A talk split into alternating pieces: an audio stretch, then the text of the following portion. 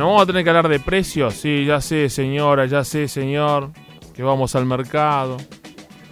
Nos vemos todos los días un precio distinto. Y no solo en la cosa del día a día, en lo cotidiano del mercado, ¿no? Uno va a... mm, el, otro día me llegó un aviso de Microsoft.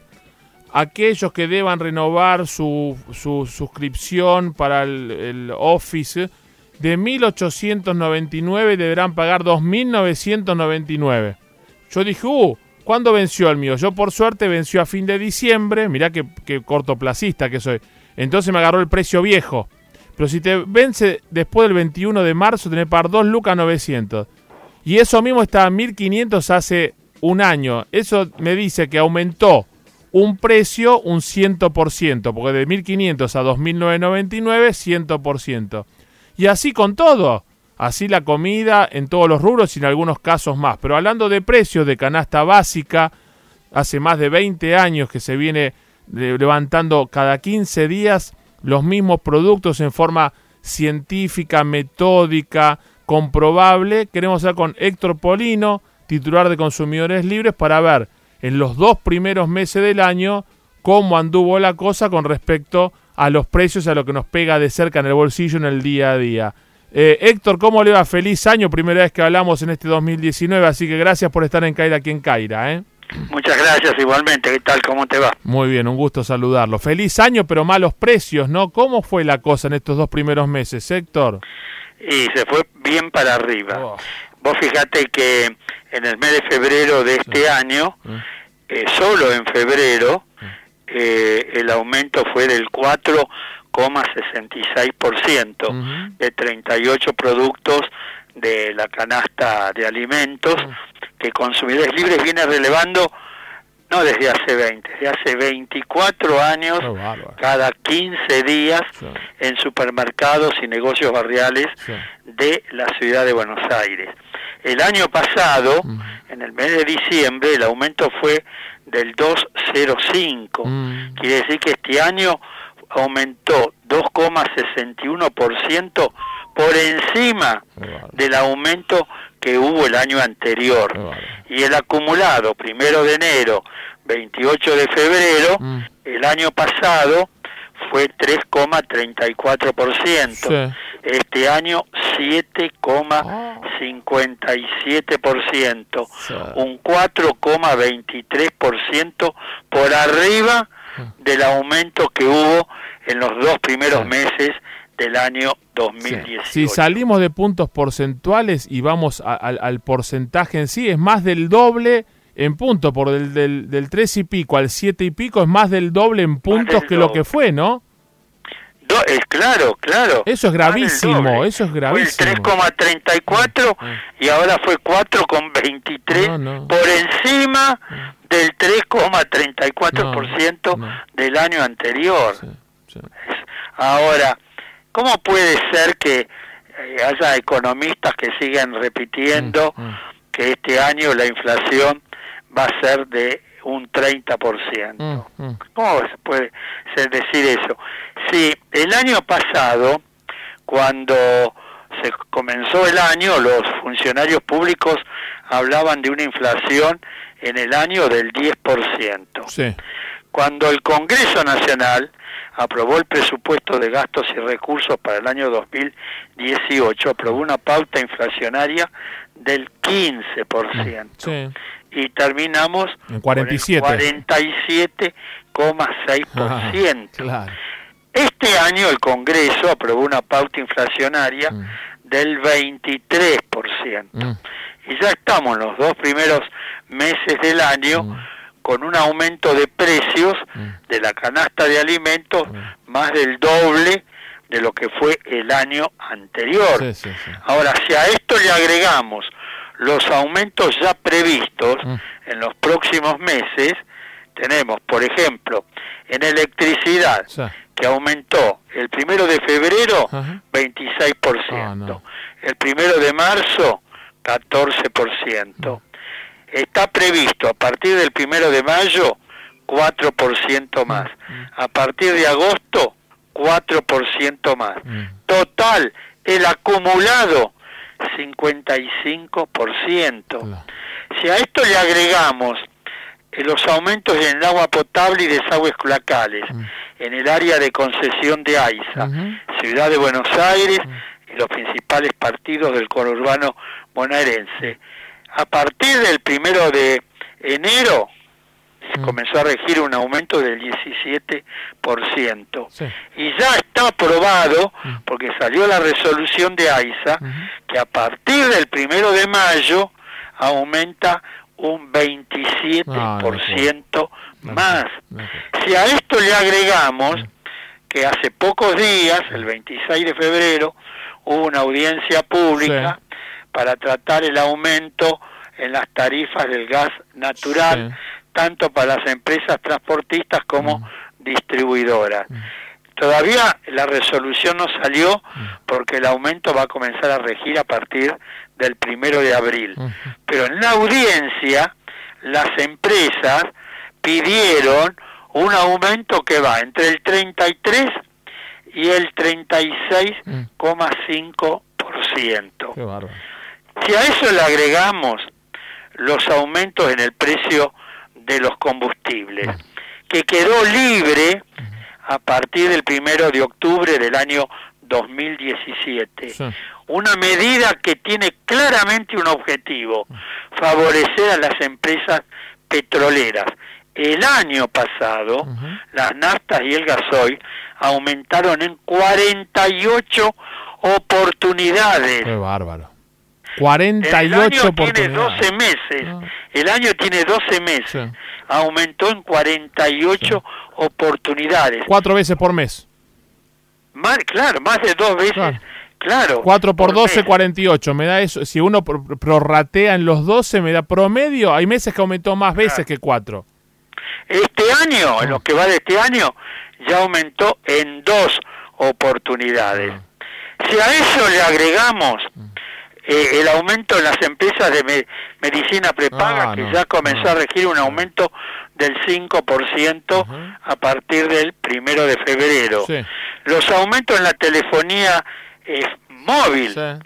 En personal, a partir de enero comenzó un aumento del 17%.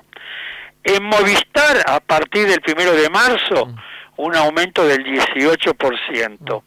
Y en Claro, Un aumento a partir del primero de abril del 15%. Si a esto le agregamos los aumentos en el transporte público de colectivos, por ejemplo, de 0 a 3 kilómetros, el 15 de febrero estaba a 16 pesos. Eh, primero, el 15 de enero de este año estaba en 15 pesos. El 15 de febrero pasó a 16,50. Claro. Y ahora el 15 de marzo se va a 18 pesos el boleto del colectivo en el primer tramo de 0 a 3 kilómetros. Y de 3 a 6 kilómetros tenemos que el 12 de enero se fue de 14.25 Ujú. a 16,50. No, no, no, una locura. A partir del 15 de febrero se fue a 18 pesos. Sí. Y ahora, a partir del 15 de marzo, se va a 20 pesos. En los trenes de pasajeros, Sí. en el primer tramo, en diciembre estaba a 8.75 el boleto. El 12 de enero se fue a 10. El 15 de febrero Sí. Se fue a eh, se fue a 11,25. Y ahora el 15 de marzo Ujú. se va a 12,25. Y en el tramo 2, que en diciembre estaba a 11 pesos, en enero se fue a 12,25, el 15 de febrero a 14 y ahora el 15 de marzo se va a 15 pesos con 50. Sí. Y ahora, la semana que viene, va a haber una audiencia pública para tratar el aumento en los boletos del subterráneo, Ah, sí. del subterráneo, Sí. que se calcula que estaba, por ejemplo, estaba en febrero de este año, Mm. se fue de 15,50 a 16,50. Y ahora está previsto. A partir de marzo, de 15 de marzo, depende la audiencia pública, a 19 pesos. Y en abril a 21 pesos el boleto en el transporte de subterráneo. Entonces te das cuenta la pérdida en el poder adquisitivo del salario de los trabajadores, de la capacidad de compra, mm. porque los salarios no aumentan en esta misma proporción en que aumentan todos estos eh, productos y servicios que te acabo de señalar y no te señalo todos porque estaríamos toda, la mañana. Ah, y además, y además, eh, las jubilaciones mm, mm. de los jubilados y pensionados ah, tampoco aumentan la misma proporción. La jubilación mínima mm. la percibe el 70% de la clase pasiva. Gana la jubilación mínima, que se fue en enero del año 2019, estaba 9.300 pesos. Y ahora en marzo se va a 10.400 pesos. Un aumento del 11,83%. ¿A vos te parece? Y en junio, recién en junio, está previsto 11.500 pesos. Nos falta respeto total. No hablemos de los aumentos en el precio de los medicamentos, ¿no? Que hay medicamentos que aumentaron entre diciembre del año 2015 mm. y la actualidad en más de 800%, en algunos casos 950% mm, mm. el precio de los medicamentos. Entonces se da en la Argentina hoy este fenómeno muy especial. Alta inflación y una recesión muy, pero muy grande, que debiera preocupar eh, seriamente mm. al presidente de la República. En enero mm. acaba de darse eh, a conocer eh, el dato, mm. la producción industrial entre enero del año pasado y enero de este año cayó un 10,8%. La construcción entre enero del año pasado y enero de este año un 15,7% y el dólar hoy mm. estuvo llegó a 42 pesos con 60. Sí, sí, sí, una barbaridad. Eh, lamentablemente, la pregunta es, Héctor, y como siempre, mil gracias por los datos. A los datos no hay con. En el barrio decíamos, a los datos no hay con qué darle. Vos te puede gustar o no tal o cual cosa, pero los datos son los datos, ¿no? y sobre todo cuando están comprobados y avalados por una institución de casi un cuarto de siglo como es Consumidores Libres. Ahora la pregunta es, en eh, yo estuve hablando con el defensor del pueblo de la provincia de Buenos Aires, con Guido Lorenzino, hace unos días cuando justo fue la audiencia de lo del gas. Eh, hace un mes y medio hablé con los intendentes del conurbano que iban a pedir. A nivel país, porque otro día me llegó una, una nota de una familia de Formosa o de Chaco que le aumenta un 2000% la luz porque el gobierno nacional retiró los subsidios y van a tener que salirse del sistema de luz, la gente tiene que cortar el servicio de gas, eh, la gente tiene que cortar los, la telefonía celular, la prepaga, el que tenía prepaga, el hospital público que no daba abasto antes, ahora menos.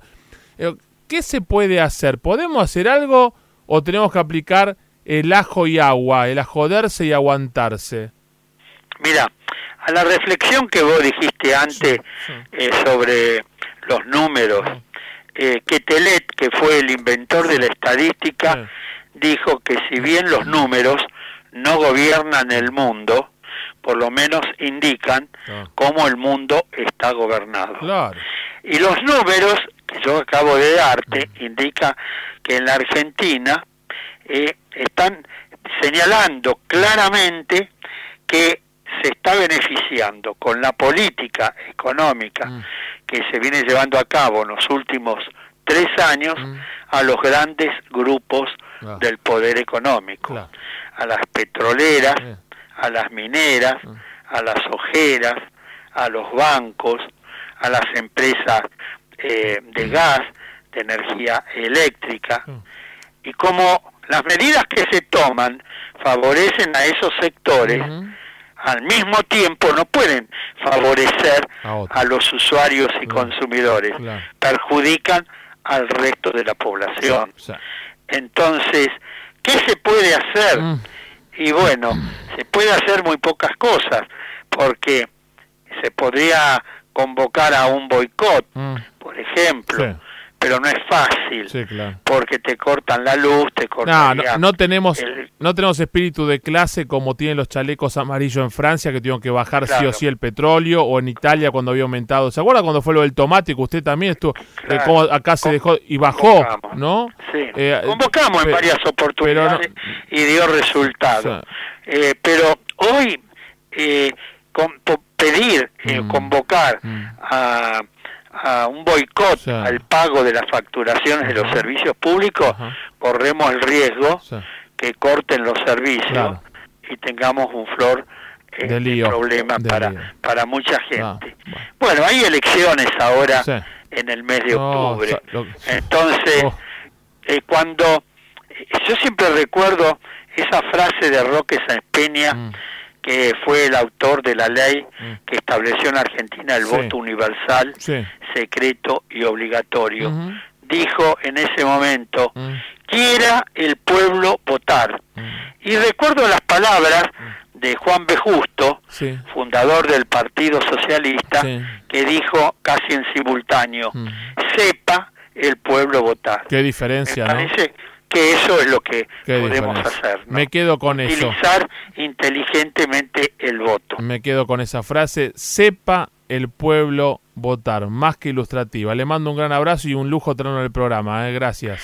Que sigas muy bien, hasta pronto. Héctor Polino, el doctor Héctor Polino, titular de Consumidores Libres, 25 años casi relevando los precios de la canasta y por supuesto con datos incontrastables, eh, irrefutables eh, y muy preocupantes. Dale.